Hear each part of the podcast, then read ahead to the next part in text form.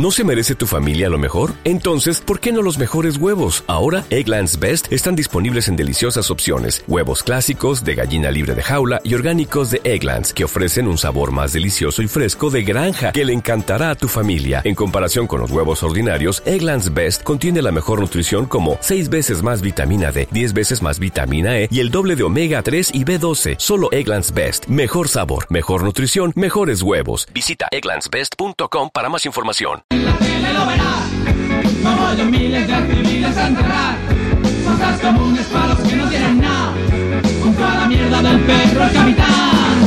Si disfrutas con la sangre y feliz rompiendo carne, apúntate a la guerra, tendrás carne para matar.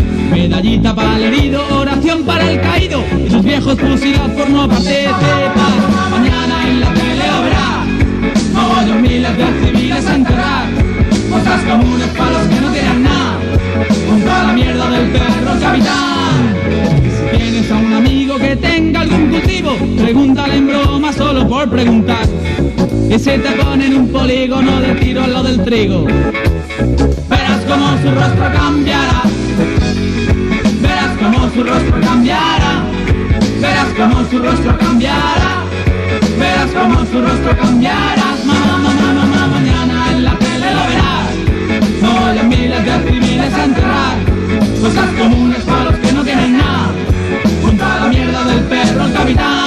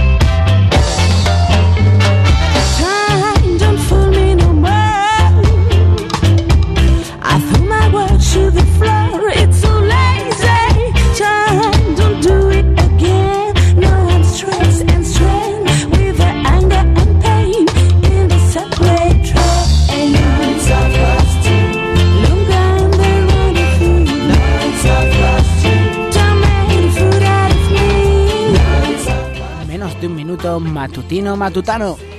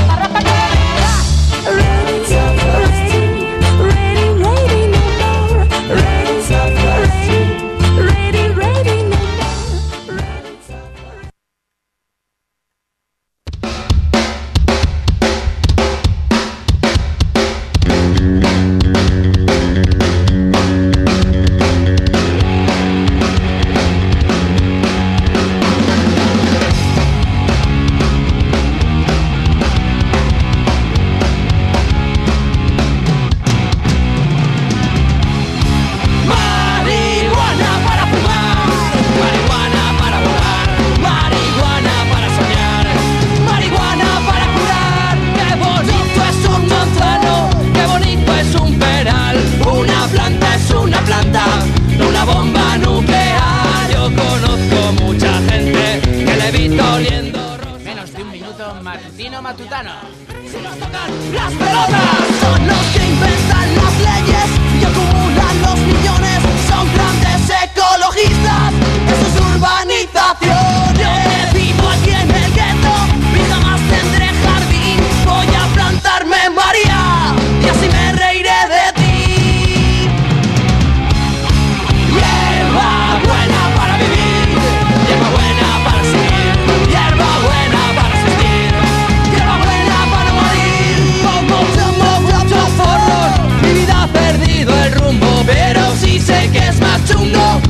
vuelta al ego que un canuto.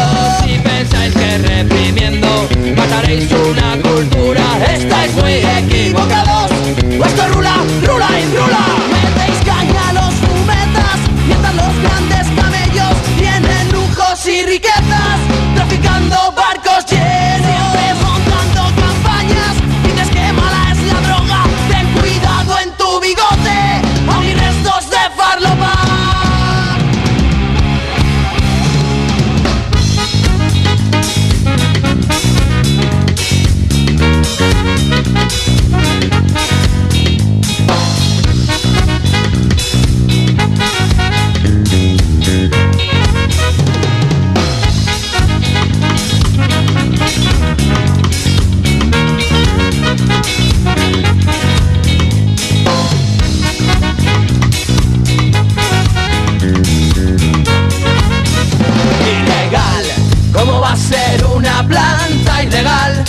Si crece como las otras, con el agua y con el sol.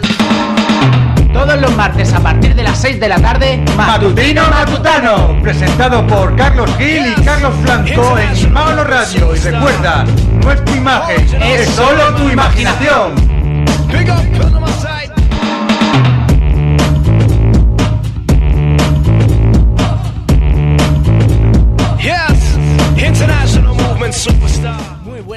Tardes y bienvenidos a Matutino Matutano. Buenas tardes, programa Matutino Matutano que da a conocer las noticias más falsas de la actualidad. Yo soy Carlos Blanco. Yo soy Cho, Carlos Gil, y recordad que todos los martes a eso de las 6 de la tarde estaremos con vosotros en Imagono Radio. También podréis escucharnos cualquier día y a cualquier hora gracias a los podcasts que colgamos después de cada programa. Y por fin llegamos a Imagono Radio, ¿eh? Se nos ha hecho Eterno. tarde, sí, ¿eh? Es la sede de nuestros especiales de Matutino Matutano, como puede ser pues el especial de Halloween, el primero que hicimos, aquel primero, ¿te acuerdas? Qué tiempos aquellos, éramos jóvenes y tenemos pelo. Y nada, pues eso, en la actualidad se puede ver todo esto, cómo Por funciona, ¿no?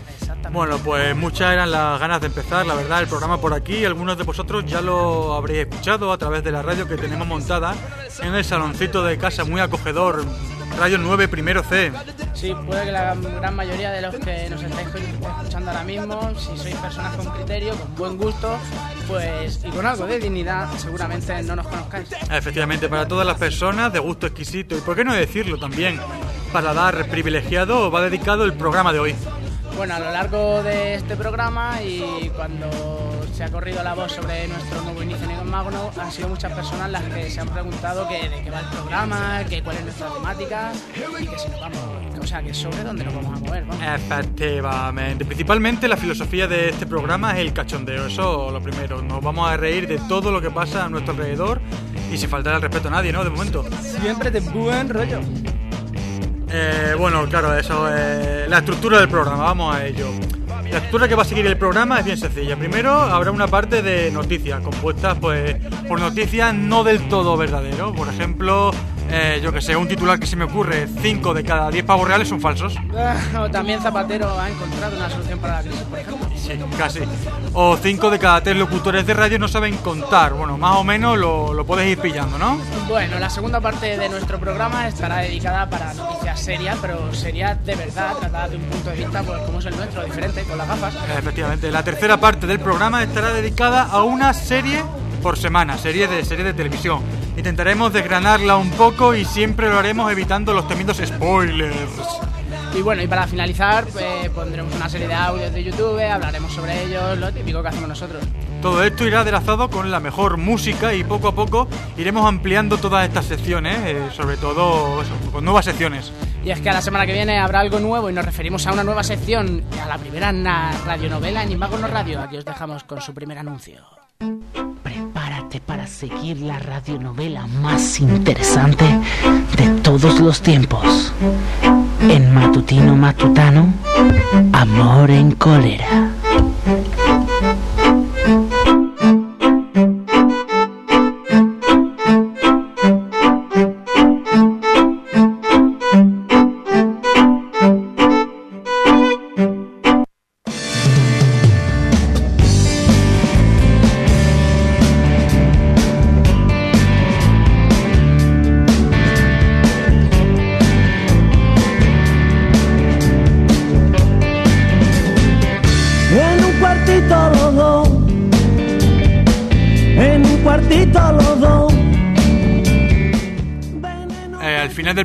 Todos sabréis de qué trata esta serie de radionovela, la primera en Imagono Radio, llamada Amor en Cólera. Amor en cólera. Incluso puede que tengamos una minisección de cortos seriados eh, sobre un, hombre orquesta.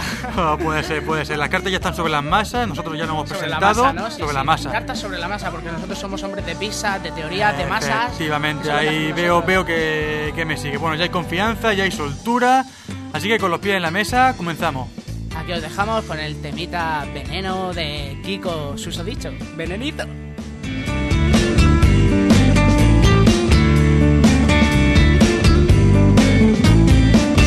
Tú me estás queriendo a mí, tú me estás queriendo a mí, un 15% menos,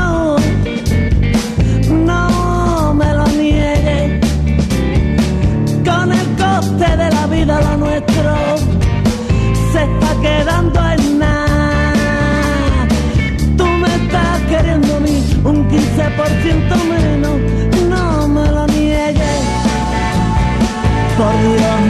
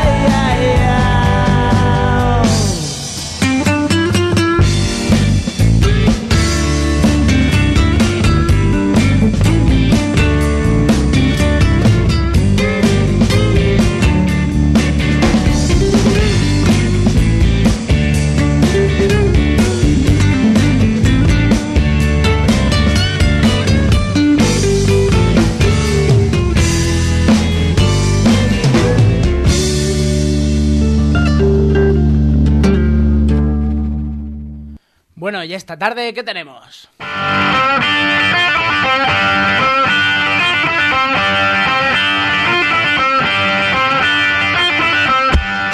Esta tarde en Matutino Matutano, Batman se pasa el turno de día. Dos niños cambian el trazado del Ebro.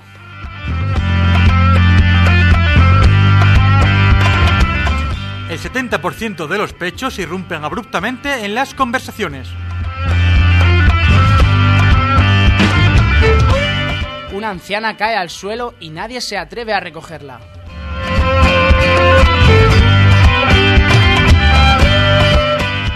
Nace un bebé con pinta de facha.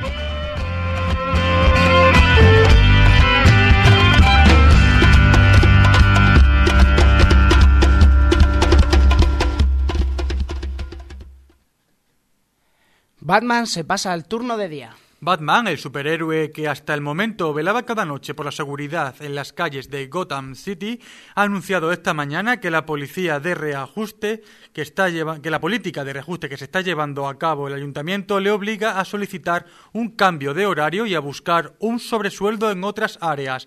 Batman ha hablado para Matutino Matutano sobre su situación actual. Eh, me han quitado el plus de nocturnidad y el de peligrosidad, me lo han rebajado diciendo que ya no tengo el asunto muy por la mano y que no hay tanto peligro. Creo que esto no lo aceptaría ningún sindicato y yo, aunque duerma al revés, en el fondo tengo los pies en el suelo.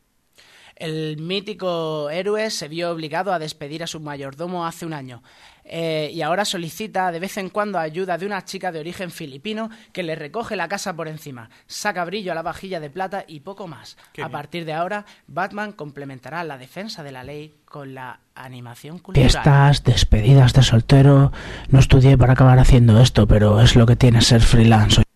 La prensa sensacionalista ha aprovechado la noticia para hablar de la decadencia personal de Batman. Lo. No se cuida, su capa está llena de lamparones, pero no se digna en lavarla, alegando que por la noche no luce. No se trata solo de un problema económico, está anímicamente decaído y cuando un niño se le acerca pone mala cara. El propio Batman critica la creciente presencia de guardias de seguridad en numerosos establecimientos e instituciones públicas. Eh, esto es intrusismo profesional. Muchos de ellos no se han enfrentado a verdaderas situaciones de La trayectoria laboral y personal de Batman recuerda peligrosamente a la de Ronald McDonald, que acabó regentando un local de fotocopias en Móstoles. Válgame. Hasta el momento Batman ha ido aplacando la crisis vendiendo algunas pertenencias, se deshizo del coche ese negro, se compró un Seat Ritmo tuneado de tercera mano, pero cuando no le quede más que el sueldo mileurista ya veremos cómo acaba.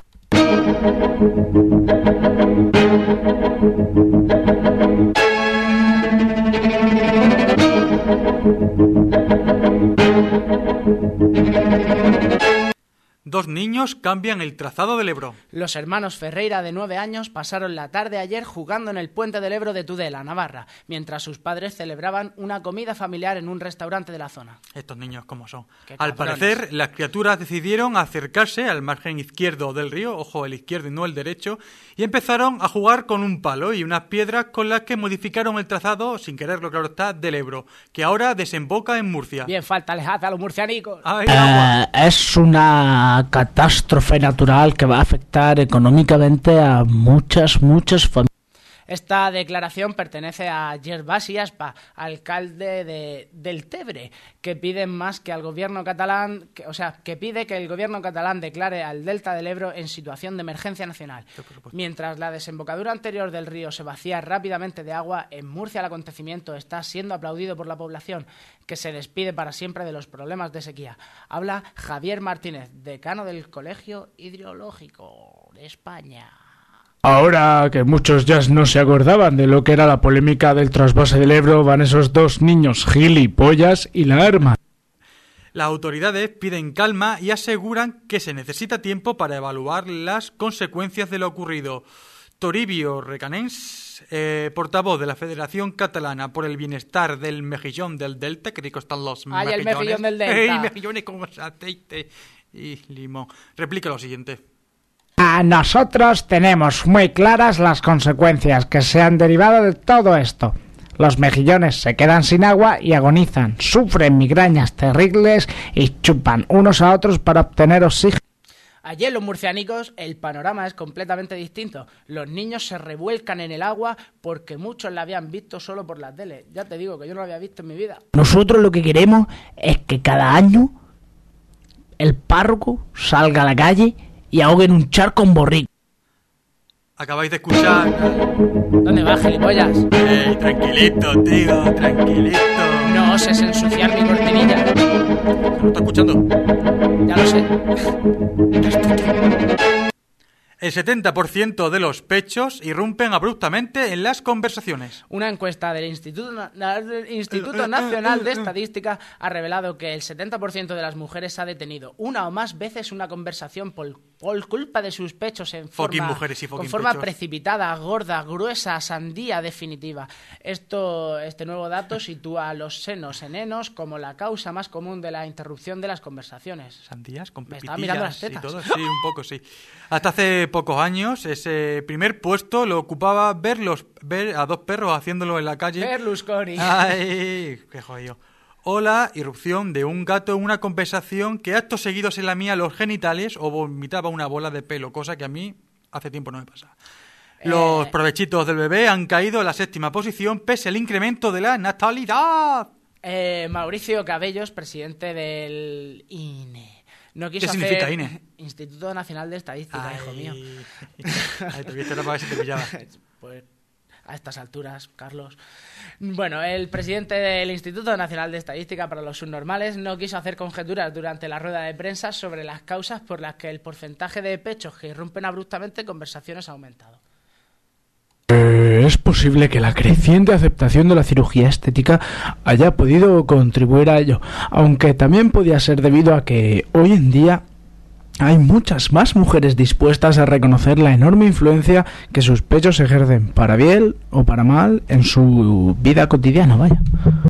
Su discurso quedó interrumpido, sin embargo, cuando una periodista en camiseta de tirantes entró en la sala de la comparecencia. Cabellos perdió el hilo de su discurso y disolvió la rueda de prensa entre los balbuceos.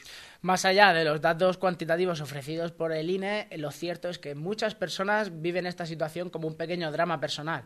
Habla Marta de Tetuda, perdona, Marta de 34, años, de 34 años, que es la 34 años. Sí, es que tanta teta. Hablamos siempre con loco. las S, a ver qué pasas. Bueno, escuchamos a Marta que la pobre sufre una especie de abuso. Estábamos en una reunión en el trabajo y alguien subió el aire acondicionado. Me entró un escalofrío y a los pocos segundos todos los consejeros delegados estaban en silencio mirando al techo o removiendo papeles. Todo por culpa de mis pezones. Fue muy embarazoso. Y por otro lado, también estoy harta de entrar en sitios y que todo el mundo se calle. Al principio pensaba que era porque hablaban mal de mí, pero luego supe que era por mis pechos. Y así que me quedé algo más tranquila, pero no dejaría de ser incómodo. Incómodo desde un punto de vista halagador, vamos. Ay. Pobre chica. Ah, bueno, ahora otra chica que no quiere revelar su nombre, ya que no se siente muy cómoda con su cuerpo y asegura, de hecho, que no le importaría operarse si eso le permitiera dejar con la palabra en la boca a más de uno, nos comenta su situación personal y dramática que está viviendo en estos instantes, precisamente ahora, mientras hacemos este programa. Pobrecilla. Pues mis pechos nunca han interrumpido una conversación con ellos. Ni siquiera he conseguido interrumpir la monotonía de mi matrimonio. Qué bien llora esta chica. Sí, lo hace bien. Otros, sin embargo, eh, sufren por el exceso de entusiasmo. Eh, habla un testimonio anónimo de 120 kilos de peso. Válgame el cielo. 120 kilos. Me parece una discriminación para la gente como yo, porque no puede ser que no pueda tener conversaciones serias con mis amigos, incluso gasten bromas acerca de mis tetas y si tocarlas incluso. El Ministerio de Igualdad iniciará una breve campaña eh, llamada Mírame a los ojos, Look My Eyes, en inglés, ¿no? Para la gente que esté de Erasmus escuchando, o gente de fuera, incluso que pueda haber gente de fuera escuchándonos, no creo. Bueno, De fuera de la universidad. dice. pues con esta campaña lo que se pretende es que las mujeres puedan seguir exhibiendo su feminidad sin que ello conlleve perder su capacidad intelectual de diálogo con sus semejantes. Pues, ¿qué quieres que te diga? ¿Qué Tira me vas más a dos decir? tetas. Quedó carreta. Ahí os quedáis. ¿Musiquita?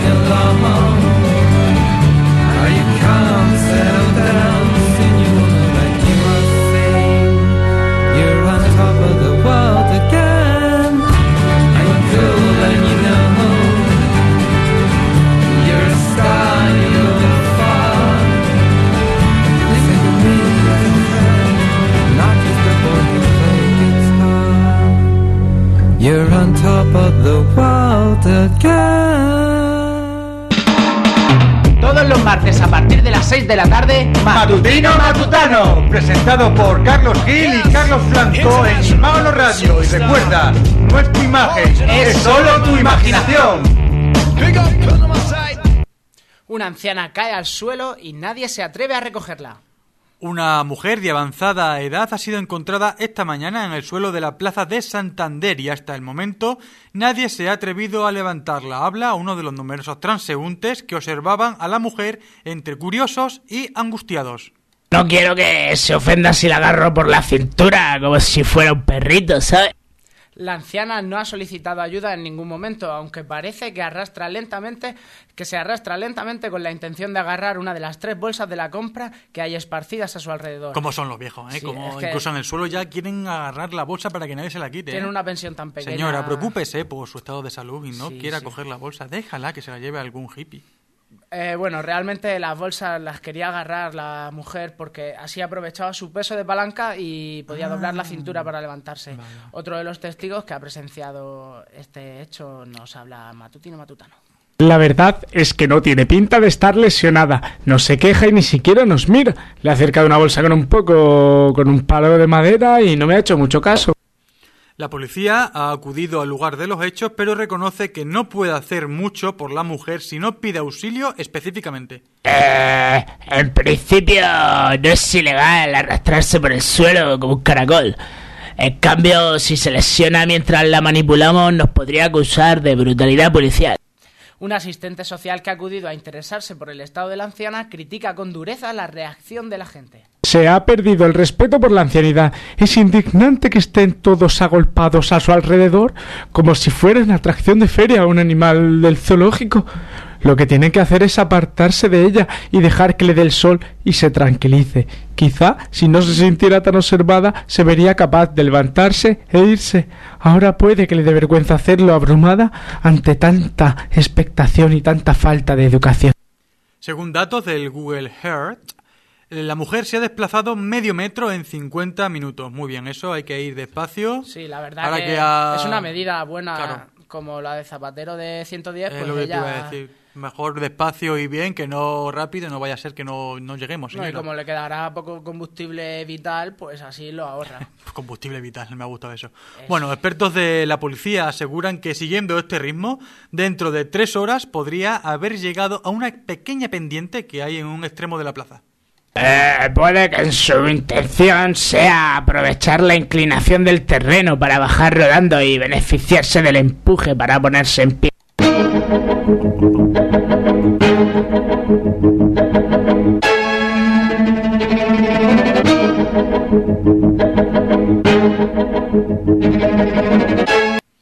Bueno, como todos sabéis, eh, Matutino Matutano es un programa de humor, cachondeo y Carmen, de denuncia social. Efectivamente, por eso hoy, sin que sirva de precedente, nos hemos hecho eco de una situación desesperante para una madre primeriza que ha querido contarnos su terrible situación. Si es que lo que tenía que haber hecho era haberse puesto con Don. Esta noticia tiene como protagonistas a Aurora Ferraz y su pequeño bebé. Aurora Ferraz siempre quiso ser madre para presumir de sus hijos. Sin embargo, desde que dio a luz a su primer retoño, apenas sale de casa porque odia cómo la gente mira a su pequeño. La madre se queja de que especialmente las señoras mayores, eh, las que ven a su hijo como un señor de los de antes y le presentan sus respetos. Aurora se declara hippie de toda la vida y vive con vergüenza el hecho de que su bebé, que luce un bigote recortado fruto de una rara alteración cutánea, tenga pinta de facha.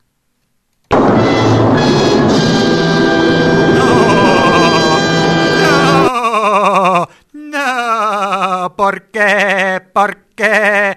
Llévame a mí, señor, llévame a mí, pero deja a esa Eh, pobre tú, tú, criatura calvo vivir de en mierda, paz. Cálmate, por favor, y sigue con la noticia, porque nosotros somos profesionales y no podemos permitirnos involucrarnos en el caso. ¿eh? Somos como los médicos, profesionales. Sí, bueno, perdón. El caso es que por algún motivo que los médicos nos explican, la criatura no tarda en ponerse a berrear si ve a alguien de aspecto desaliñado, pelo largo o moreno de piel. Habla Aurora, una madre desesperada. ¿Aurora? Eh, bueno, el niño tiene apenas cinco meses. es que Aurora, en su primera declaración, se ha pirado. ¿Sí? Válgame el cielo. Así Bueno, que esperamos retomar. Bueno, el niño que es un poco fascista y la verdad que la madre está muy muy condolida por tener un ¿Muy hijo así. Joder, no sé cómo se dice cuando, cuando te duele algo, tío. Le duele Au. tener un niño un niño fascista habiendo sido tan hippie y bueno, y asumido que su hijo va a ser un votante del Partido Popular o algo peor. Sí, sí, para mí es un disgusto muy grande, porque no sé si habrá salido al padre o qué, ya que digamos que yo he llevado un estilo de vida basado en el amor libre, y no sé si Nicolás ha salido así porque me acosté con un falso progre o porque nació el día 12 de octubre, el de la hispanidad. Ay, es que hay que ser menos guarrilla. El bebé de mirada condescendiente parece juzgar a todo el mundo, pero vive ajeno al revuelo que provoca su aspecto y forma de ser. Cuando crezca, no me respetará por ser madre soltera. Es como criar a un miembro del foro español de la familia, pero sin familia. Seguro que tendremos muchos problemas. Creo que debería de haber abortado. La verdad es que sí, es muy formalito. Le pones intereconomía o la cope y se queda frito. Quizá mi hijo se convierta en el Hitler del futuro, pero ¿qué le voy a hacer yo? Yo le quiero. Lo malo es que le miro y en los ojos veo la derecha clavada en la retina.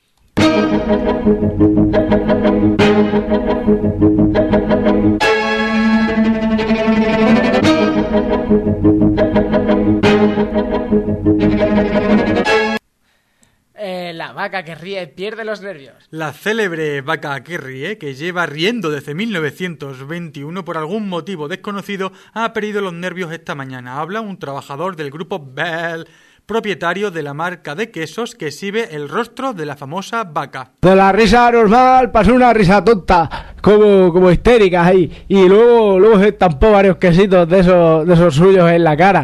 Dada la avanzada edad del animal, se teme que pueda sufrir demencia senil. O también puede ser que haya probado de una vez el queso que anuncia y se haya dado cuenta pues que, que es una puta mierda de ¿Tú queso. alguna vez has probado ese queso? Sí, los cuadraditos estos... Ah, no, eso no. No, yo soy de caserío, tío. Claro, Me refería a los kiri esos que venían en cuadraditos, pero esos no son de la vaca Yo que no sé, pero yo creo que aparte de queso quizás tenga algo más, ¿no? Bueno, el caso es que los cuidadores se han visto obligados a sedar a la vaca que ríe porque no atendía a razones. Un testigo habla de lo sucedido. ¡Hostia! Estaba. Estaba como loca. Se cachondeaba de nosotros, pero, pero de mal rollo, vaya. Desquiciada. Esta persona que ha salido yo creo que apareció en Granjero Busca Esposa. Sí, ¿eh? ¿eh? Sí. De momento se la mantendrá dormida a la espera de un examen médico que permita proponer un tratamiento. El veterinario de la vaca que ríe, pero que ha perdido los nervios, habla sobre este caso. El problema es que esta vaca no ha estado bien de lo suyo en ningún momento. Que ahora le haya dado por autoagredirse y mugir en la sostenido no quiere decir que antes fuera normal. A lo largo de los años se han realizado seis estudios sobre el caso de la vaca que ríe sin que ninguno de ellos lograra establecer de manera definitiva las causas de la risa de este pobre e insignificante animal.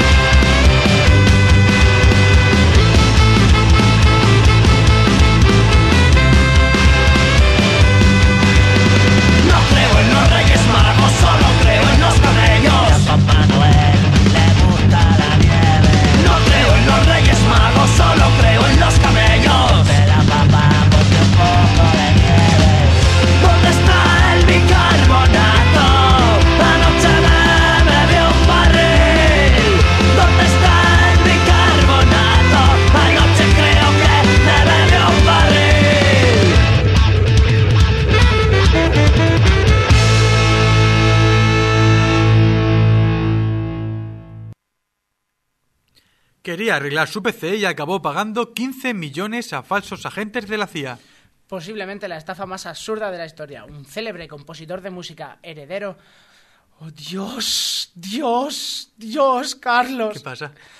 Hay alguien en la otra cabina. ¿Sí? ¿Quién? No lo sé. Y no lo pero veo. ¿Se puede echar un poquito para la zona donde la pueda ver? Me ha parado ¿Lo el puedo ver? corazón, el cabrón. ¿Quién es? ¡Ay! ¡Ay! ¡Oh, Dios santo! Yo también estoy viendo a alguien. ¡Ay, qué susto! Bueno, continuamos con el programa. Posiblemente la estafa más absurda de la historia. Un célebre compositor de música heredero de una adinerada familia con inversiones de petróleo llegó a pagar hasta 20 millones de dólares, 15 millones de euros, a través de Joder, una qué tienda... cálculo tan rápido ha echado, ¿eh? De 20. ¡Ay, que me ha salido un casito! Tengo tres años, estoy en la pubertad. Pues eso, 15 millones de euros a una tienda de informáticos que le convenció de que era un objetivo surrealista de... de Conspiración de del los Opus Dei, ¿no? vamos. Bueno, pues esta trama comenzó en 2004 cuando el pianista Roger Davidson, ganador de un Grammy, llevó su portátil a una tienda de informática de Nueva York. Allí, al parecer, lo que le dijeron es que tenía un virus, algo bastante normal, pero el dueño de la tienda y su novia le anunciaron que había algo más que un troyano. Un troyano no es una persona de Troya, es un virus. ¡Chiste! Eh, eh, espérate, ¿vale? Una conspiración, lo que le dijeron es que había una conspiración de sacerdotes polacos vinculados al Opus Dei que querían asesinarle. El pianista, para despistar a los sacerdotes perseguidores, pagó durante seis años una cantidad de dinero que oscila entre los 6 millones de dólares, según dice el tribunal que lleva el caso, y los 20 millones que calcula el jefe de la policía que lleva la investigación. Cuando acudió a la tienda por primera vez, el dueño le dijo a Davidson que el virus que había se había contagiado eh, al resto del ordenador de las tiendas. Algo extraño, aunque menos fantasioso que la historia que viene a continuación.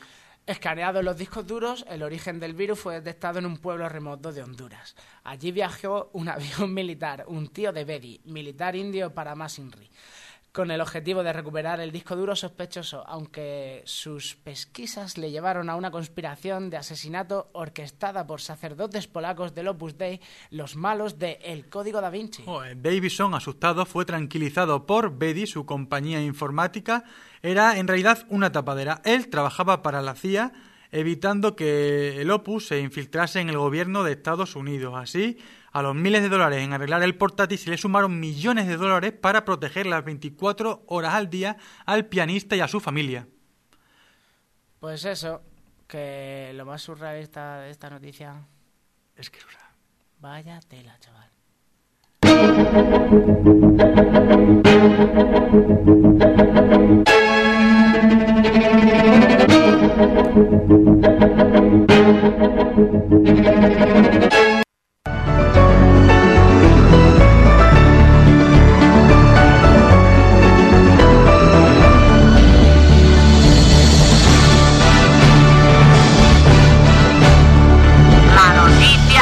semana. Bueno, por eh, esa gente inteligente que no nos había escuchado todavía y no sabe de qué va nuestro programa, Ajá. normalmente aquí una amiga, co- ex, colabora- Ex amiga. ex colaboradora del programa, hacía pues una intervención y, y hablaba de la noticia más importante de la semana, que, que bueno, que esta semana está clara, ¿no? ¿Sí? ¿Cuál? Salen las notas de. Que Ah. no, joder. La noticia pues de la semana es el trágico terremoto de Japón y no te rías, tío. Trágico terremoto de Japón y, y bueno, y los Y fallos todo lo que ha traído de nucleares, sí, ¿no? Fallos nucleares y pues los problemas que que estas catástrofes llevan. Y ya está, ese es el trabajo de hoy. Sí, demasiado serio para hacer broma. Sí, Venga, es demasiado serio, la un verdad. poquito de música y pasamos a la siguiente sección, ¿no? Venga. Ese temita dedicado a, a los japoneses. Sí, bueno, hay que va a poner también. He llegado del hambre que he pasado. He llegado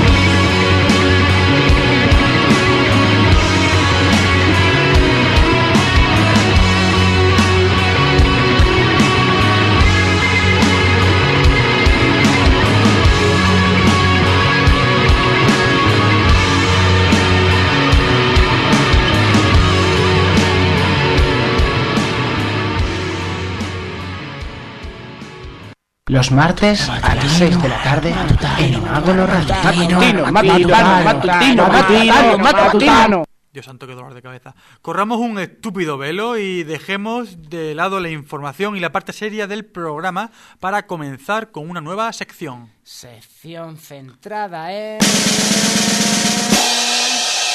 ¡Series! ¡Wow! Tío, qué original. Como la puede decir otra eh. sección centrada en... ¡Series! Somos los más originales del barrio. Sí, demasiado. Creo que es la primera vez que se habla de series en la radio. Sí, y en esta facultad, que yo creo que nadie... ¿Ve series? Facultad de Comunicación, series, no.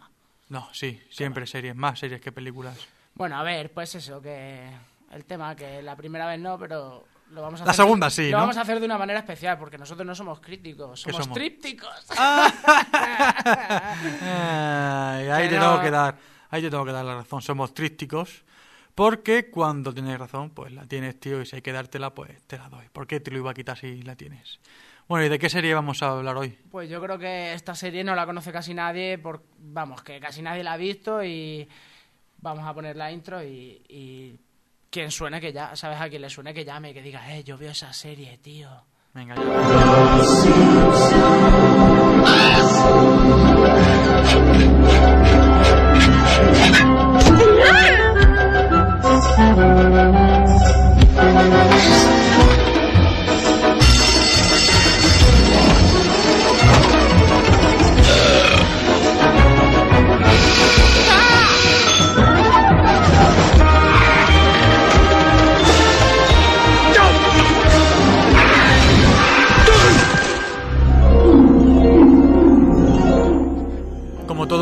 Todos sabréis, porque en la intro además lo que vamos de escuchar eh, se menciona además el nombre de la serie, estamos hablando hoy de Los Simpsons. Los Simpsons, que es una serie americana creada por Matt Groening para la cadena Fox. Zorra. La serie, pues, como, Zorra. como todos sabéis, narra el día a día pues, de la familia de clase media, yo diría que baja, integrada por Homer, Marge, Bart, Lisa y Maggie, que viven en un pueblo ficticio llamado Springfield. Hay que decir que hay mucho de Springfield en Estados Unidos, pero que en este caso el pueblo representa una población genérica de cualquier parte pues de América del Norte.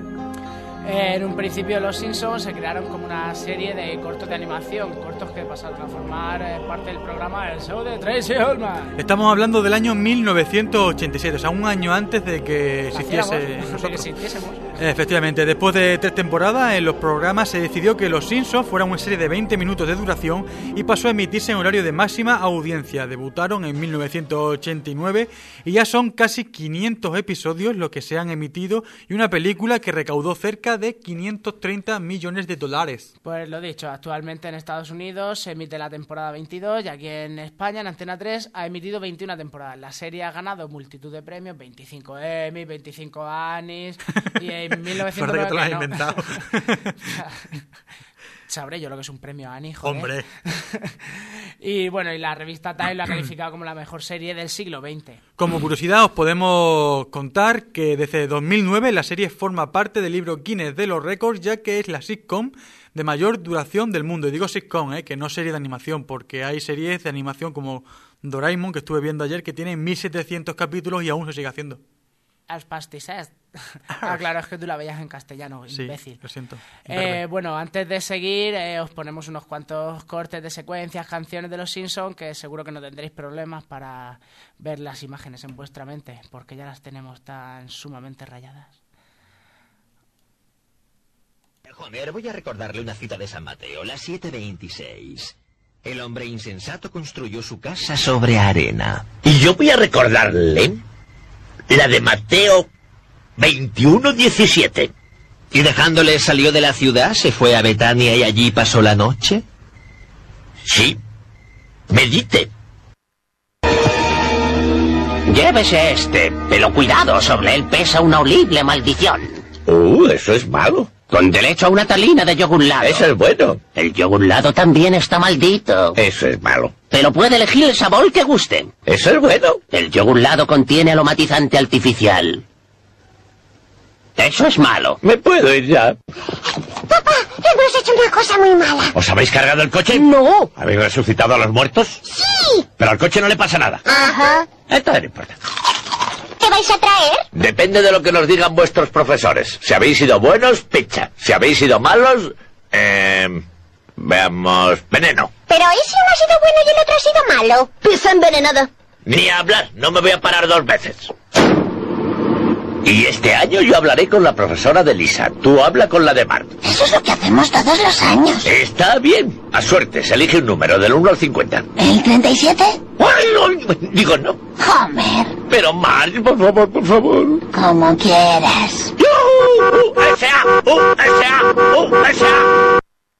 Oh, Maggie, ¿cuándo vas a empezar a hablar? No le metáis prisa. Recordad que es mejor permanecer en silencio y parecer tonto que abrir la boca y confirmar que se es tonto. ¿Qué ha querido decir? Ahora debo decir algo, pensarán que soy idiota.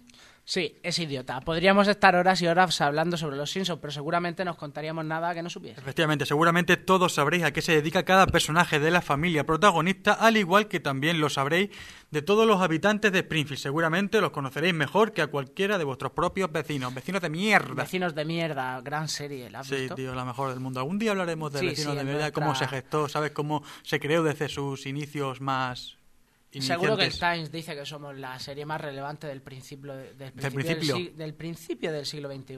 Quizás no. Bueno, pues eso, no vamos a contaros nada de los Simpsons que no sepáis y una de las señas de identidad más significativas suya pues es la cabecera, que la tenemos todos en la mente. La que acabamos de poner ahora trajo mucha polémica. ¿eh? Una- es la cabecera hecha por Bansky, el grafitero. Bueno, la secuencia de más de un minuto y medio de duración Plantillero, comienza. chaval, ¿eh? es Bueno, plantillero. ¿Qué más da si los dos pintan la pared? Da igual, esa gente se Pintor, siente, la gente del arte enseguida se siente ofendida. Bueno, el caso es que la secuencia dura más de un minuto y medio y comienza con las fachadas típicas de la villa de Springfield, pero esta vez cubiertas de grafitis con la firma de A continuación, y durante un minuto, la acción se traslada a una oscura fábrica surcoreana donde docenas de trabajadores explotados elaboran viñetas de animación y merchandising de la serie. Los muñecos que representan la figura de Buzz se rellenan con piel de gato muerto y el cuerpo de un unicornio encadenado sirve para perforar los DVDs de los Simpsons. Unicornio. Unicornio, unicornio, esos animales legendarios con cuernos en la cabeza o en la nariz. No sé, no he visto nunca ninguno. No, la tampoco. secuencia parece inspirada, según informa la BBC, en que, es, en que la serie externaliza la mayor parte de la animación a una compañía de Corea del Sur. Según el artista, la visualización de la secuencia provocó retrasos, discusiones en cuanto a normas de difusión. incluso una amenaza por huelga. Esto es una mierda, Carlos. Sí, la verdad es que sí. Como curiosidad os podemos contar también que Los Simpsons llegó a competir contra la hora de Bill Cosby. El lucha en la cual Los Simpsons salió perdiendo, aunque esto sigue en emisión y vete tú a saber dónde andará Bill Cosby, que es negro. No sé, yo sé que muchos de los hogares españoles pasaríamos mucho tiempo viendo Los Simpsons sin noticias, sin programas de esos de allá tú o allá yo. No sé, Carlos, tío, ahí pone a hablar un poco, ¿sabes? Ya, ya, pero he seguido, he seguido, tío, he seguido. Bueno, lo más curioso, por ejemplo, es que muchos de los personajes son zurdos. De hecho, Ned Flanders tiene una... el Ned Flanders, que es el vecino religioso y misericordioso, tiene una tienda para este tipo de personas discapacitadas, hijas de Satán, llamada Zurdurium. Bueno, tomo el relevo de las curiosidades y nos apartamos de las extremidades porque los habitantes de Springfield tienen cuatro dedos cada uno. Un, dos, tres, cuatro. Cuatro. Uno, dos, tres, Cuatro. cuatro. ¿En Pensaréis que a menudo... eh, four. No, pero digo un one, two, three, four. Ah, eso. Eh, pensaréis que a menudo... eh, Ay, me he perdido, Carlos. Pues Tal sigue. y cual, pero no sabéis cuántos dedos tiene Dios, lo típico. Pues según los Simpsons tiene cinco. Se ve que a él no le afecta la central nuclear de Springfield. Ah, ¿Has visto que cómo voy Oye, es nuclear, cosas, tío? rollo de Japón, sí, es que está todo entrelazado. está Sí, bastante- bueno, otra cosa, Mariposa, ¿tú sabes cuál es el segundo apellido de Homer J. Simpson? ¿No lo sabes o sí lo sabes porque lo estás leyendo? Es Jay. Jay. Jay. No, ya, pero eso No, sale. es que la ¿Quieres curiosidad... que te diga en el capítulo que sale? ¿De Dímelo, porque creo que lo tengo apuntado por aquí quizás. Pues no lo sé si estará apuntado, pero sale en el capítulo ese que se va con los hippies, mira el mural que pintó de pequeño. verdad. Bueno, Y se da J.A.I. cuenta que se llama Homer J. Simpson. eh, la décima temporada y gracias a este segundo, la gracia de este segundo nombre eh, está en lo siguiente. La J en inglés se pronuncia igual que la palabra J-A-I. Mm, ¿Alguien tiene de aquí idea de inglés? ¿Tú sabrías? ¿No? No quiero Jay. hablar. No, Jay. Vale, entonces el chiste en la traducción pierde la gracia. J, JJ, es lo Claro, mismo, ¿no? pierde- Ah, pierde la gracia. Ay, qué tío más cachondo. Pues nada, eso, que... ¿Tú sabes lo que significa Simpson? ¿El qué? Mm, hijo de un simple. ¿Me lo dices a mí? ¿Me lo dices a mí o qué? bueno, ya sé que lo has escrito tú, así que unos cortecitos de los Simpson y... Y volvemos. Dime qué opinas, Marge. Ya solo me falta un título. Había pensado en algo así como sin tele y sin cerveza. Homer, ya no se me ocurre más. ¿Pierde la cabeza? Me importa un comino. ¡No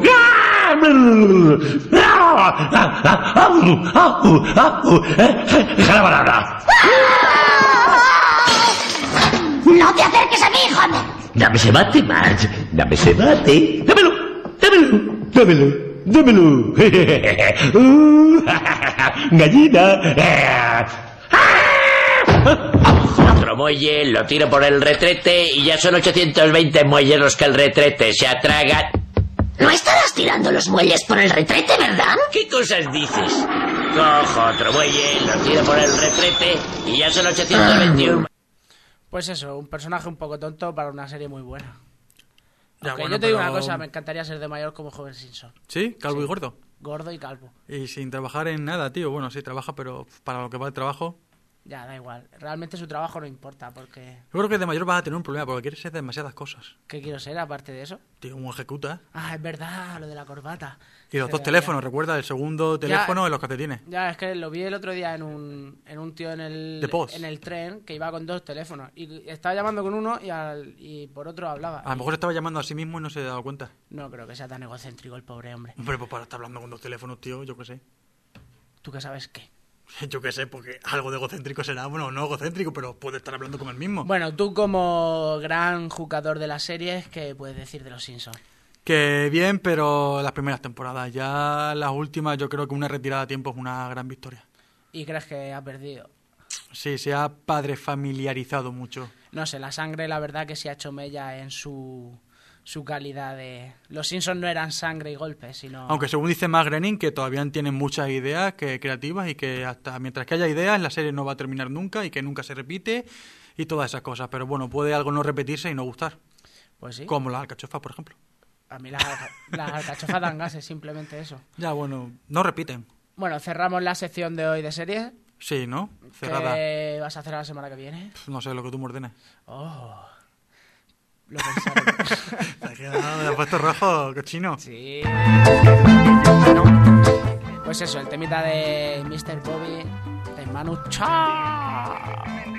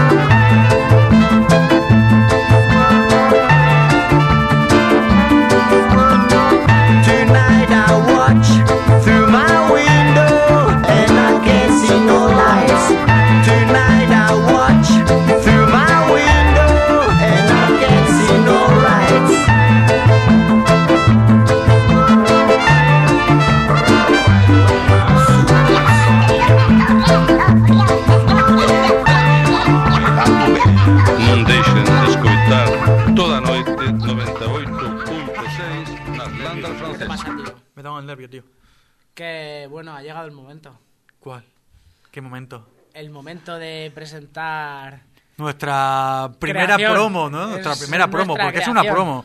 Una promo, pues nosotros en nuestro programa Hay que comentar a la gente, ¿no? Comentamos pues lo que hemos hecho. efectivamente, somos así de... Eso sí que es ser egocéntrico, no hablar con un con dos móviles a la vez. Pero es que yo no hablo de mí, yo hablo de lo que he hecho. Bueno, pero puede ser lo mismo, ¿no? ¿Qué significa ególatra? Ególatra, pues alguien que le gusta la latra. Ah, qué tonto eres. Yo tampoco lo sé. la verdad es que me siento más cómodo. Bueno, de lo que íbamos a hablar, que no era de egos, era de radionovelas. Madre mía, chévere, podemos estar todo el tiempo hablando de la sección así, ¿qué te parece? Pues vale, porque Pues ya bueno, que- pues les comentamos un poquito a la gente qué estamos haciendo para la semana que viene. pues Aunque ya a- lo hemos hecho. Les voy a contar algo. Claro, pero oye, no des detalles, que mejor los descubran por la promo. Habla pero sin decir nada. ¿Qué quieres que ponga ya la promo? No, no, no pongas la promo, pero vamos a hablar un poquito así antes. Bueno, pues eso, hicimos una, un- una radionovela inspirada en, en algunas de las serienovelas que, o, o telenovelas, como se les dice acá en España. Claro, las- que bien ese acá, que muy bien, qué chévere. ya lo sé. Ay, Es qué como- bueno que llegaste. Es como lo de tu chambergo. Eso, chambero, es que no sabía qué hombre ponerle un abrigo. Bueno, pues lo que digo, inspirados un poco en la telenovela y esas cosas. Eh, Estas cosas que se han perdido de la radio, que mucho en las televisiones, pero nada en la radio. Quisimos darle, pues, es un toque más eh, afrolatino a nuestro programa. Afrolatino. Sí, porque son todas negras. Ah, amigo, no bueno, no es cierto, no es cierto, no son todas negras, les estamos mintiendo. Yo creo que va a ser mejor que le pongamos un poquito la cuña y ellos, bueno, la promo, como les dice usted. Claro. La promo. Y ya, pues, después de la promo hablamos Ay. un poco de la trama, promo, trama. Claro. Ay, este ratón no es. Es el otro. Ahí va. Espero que les guste. En un tiempo X, donde en el mundo se extinguen las personas del género masculino, dos hermanas lucharán por el amor de un hombre. De los creadores de agujetas de color de rosa y amarte así, frijolito, llega una radionovela muy jugosa. Amor en cólera. Inquietante, se me han puesto los vellos de punta y no sé cuáles, porque no tengo en la cabeza. La verdad es que sí, que nos tardó mucho el grabarla, pero bueno, eh, ya les podemos contar un poco de qué. va, Claro, porque ya lo saben. Bueno, pues eso, la historia es de el mundo está acabando con el sexo masculino. Claro, con los hombres más concretamente. Eso es el sexo masculino. Ya, Carlos. bueno, pero quizás puedan equivocarlo con animales, porque los animales del sexo masculino están vivos, están muertos, eso no lo sabemos todavía. Es cierto. Bueno, Claro, continúo. pensarlo sexo bien. masculino de la raza del ser humano Claro, el ser humano Eh, nosotros. se está extinguiendo Vaya, debido a las prácticas de fecundación con la Viagra. Efectivamente. El problema es que quedan algunos. Hombres, pocos. No, ese no es el problema, esa es la solución. Esa es la solución. El problema es que están muriendo. Pocos quedan guapos también, hay que decirlo. Claro, solo quedan 200 en el mundo. Y uno de ellos es nuestro protagonista. ¿Qué se llama Luis Antonio? Como nuestro compañero de piso, Luis ¡Ay, Antonio. qué divertido! No hay risas por ahí. Ay, Luis Antonio. ¿Qué vas a hacer con el dedo? Pues darle al pad de risas. ¡Ay, qué chévere, me parece!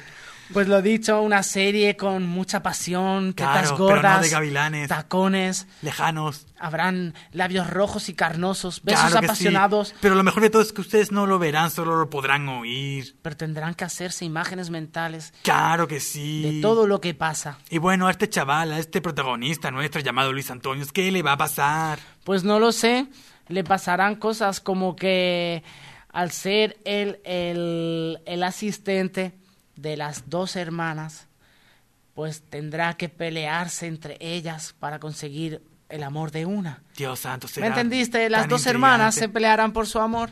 Claro que sí que te entendí. Que no me oyes. Seguramente si nos oyes, Lenny, lo entienda todo mejor. Vaya, por Dios. Sí lo digo porque es de su tierra, no por otra cosa, joder. Ah, bueno. Bueno, que se me está cambiando el acento humor. Vamos a Eso tener que hacer... creo yo. ¿Tienes algún papelillo? Bueno, eh, no tengo papel, pero sí tengo final del programa. Ay, vaya, man, yo no quiero que termine esto. Bueno, me está pues- gustando. No más, a la semana que viene podrán... Si hacemos un programa de las 24 horas del día, ¿qué pasaría? No podría estar 24 horas, tendría unas ojeras inconmensurables. Bueno, pues como las que tienes ahora. No tengo ojeras. Bueno, ya verdad. Lo siento. Bueno, ¿Qué tal Carlos. un chini? Un chili walker. Mejor paso de tu rollo, ya les digo. Claro, volveremos el martes que viene, quizás puntuales o quizás no, quién sabe, nunca lo de sabremos. 6 a 7, allá estamos detrás de... mm, Aunque son las 8. ¿Cómo se llama el programa de Edu y Álvaro? No sé, da igual, es muy malo. ¿Es muy malo? Claro que sí, no lo escuchen, escuchen este mejor. Sí, mejor, conéctense a las 6 de la tarde a imagonoradio.net. Los martes. No es tu viaje es tu imaginación. Claro que sí. Claro que sí. Qué chévere. Un saludo a todos los que no nos están escuchando. Y recuerden que el martes que viene estrenamos nuestra telenovela, amigos. Sí, qué bonito. Y nuevas secciones. Ay, qué escándalo. Ay, las nuevas secciones van a ser impresionantes. Estoy tan nerviosa que me hago pipí. Bueno, ah. audiencia. Cero. Hasta mañana. Adiós.